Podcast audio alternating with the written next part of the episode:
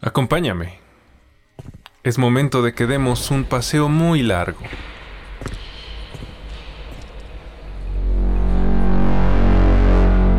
Estás escuchando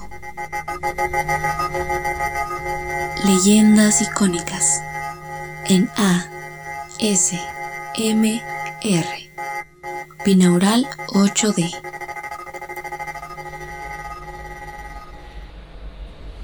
Es magnífico, ¿no? ¿Lo reconoces? La magnífica arquitectura en herradura. Vamos al escenario. Oh, no te preocupes por él. Es su manera de saludarnos, darnos la bienvenida. No puedes saber quién es él. Normalmente no deja que le veas la cara.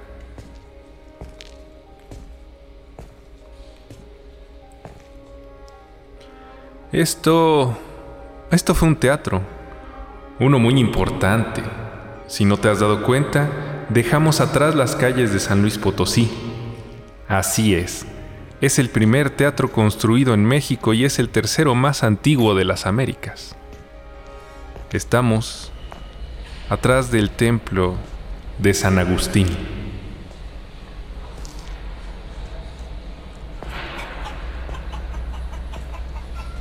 Ah, ¿Qué viste qué? Perdón, no lo vi. Se dice que hace mucho tiempo en este lugar hacían peleas de gallos. Mira el terreno. ¿A cuál le vas? Yo le voy al quinto.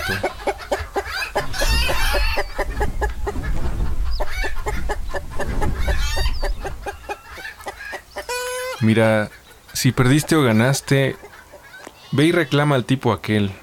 Pero eh, cuidado. ¿Ya viste al que está al lado? Así es. Es el tipo de la gabardina. Es el mismo que nos dio la bienvenida. Y ese, ese es su rostro. Déjalo tranquilo. Su vida no será la misma a partir de ahora. Pero sobre todo, su muerte. ¿Qué, qué, qué le pasó? Verás, eh, vuelve a acompañarme en el tiempo y te cuento brevemente. Pues ese hombre que ahora ve nuestras espaldas es el dueño del lugar. Él y su hermano regentean este negocio y les va muy bien. Lo que él no sabe es que pronto encontrará a su mujer en una situación que nadie, pero nadie quiere presenciar. No hagas conjeturas. No se sabe si lo engañó con su hermano o con su ayudante. Pudo haber sido alguien cualquiera. Alguien que no se sabe. Alguien que no figura en esta historia. ¿Ves el árbol de allá? Bueno, allí es en donde dejará su último suspiro. Será mejor que si lo vuelves a ver y traes sombrero, te lo quites, como él hizo al recibirnos en el teatro.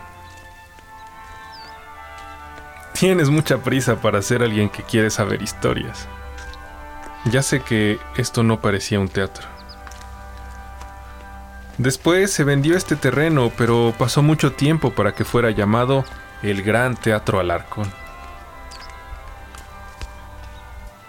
Por ahí de los 1820 se vendieron los terrenos y en 1825 llamaron a el Miguel Ángel mexicano, el mismísimo Francisco Eduardo Tres Guerras, para que levantara un teatro. Se tardó dos o tres años. Se le conocía como el Coliseo. Ya en 1860 recibe el nombre de Teatro Alarcón.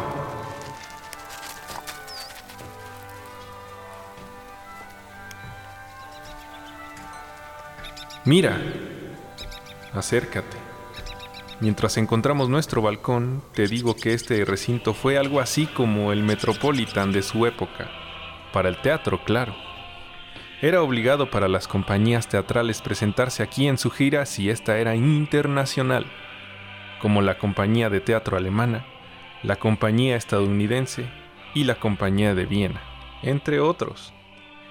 Ahorita que pasemos verás el arco. En 1966 lo remodelarán y pondrán un busto en honor a Ángela Peralta, quien presentará Ruiseñor en 1966.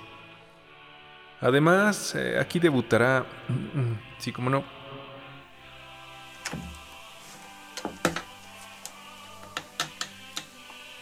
Adelante, por favor.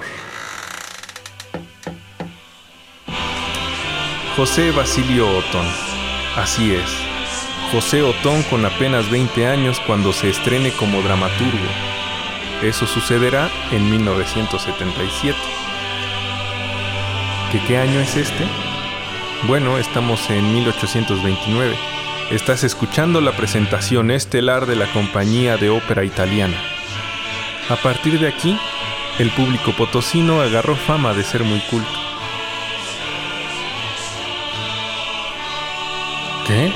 Ah, oh. El sanitario está al fondo a la derecha.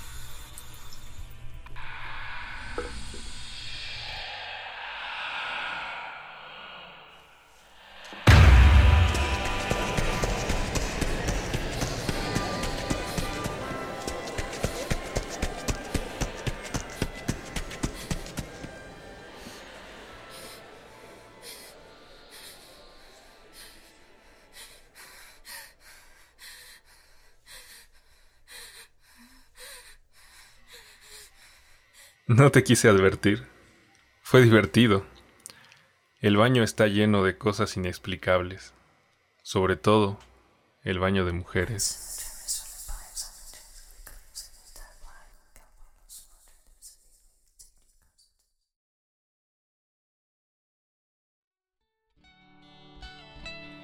Como verás, la ópera acabó.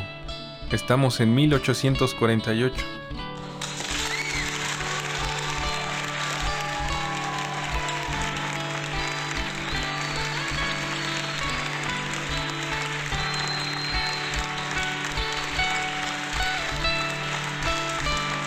Ya lo sé, ya lo sé. Se ve muy venido abajo este teatro.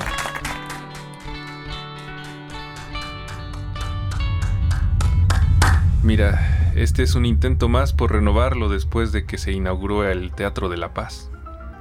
Luego iremos para allá si tú quieres. Pero ahora es un momento diferente en este teatro.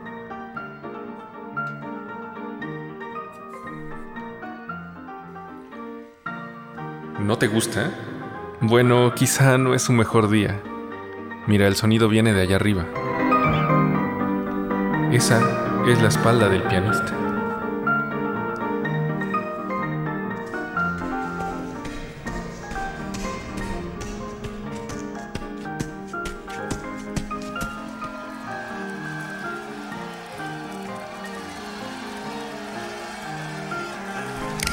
¡Agáchate, carajo!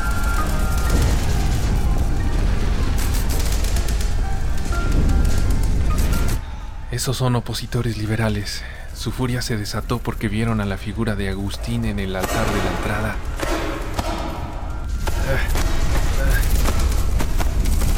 Cuidado. Sí, la figura de Agustín de Iturbide. Atención con la pistola de ese tipo.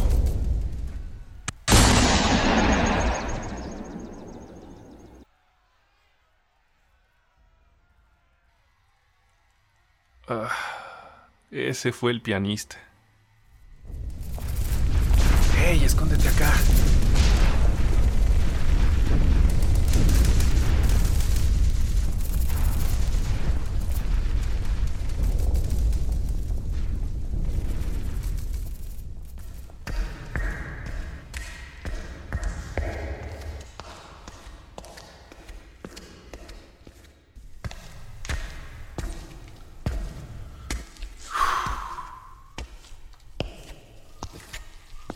Por fin subimos al escenario. Ese cuadrito con la cruz se dice que es allí donde está enterrado el dueño, el de la gabardina y sombrero. El árbol estaría por allá. Los gallos peleaban justo detrás de ti. Y el sonido de ese piano se escuchará eternamente.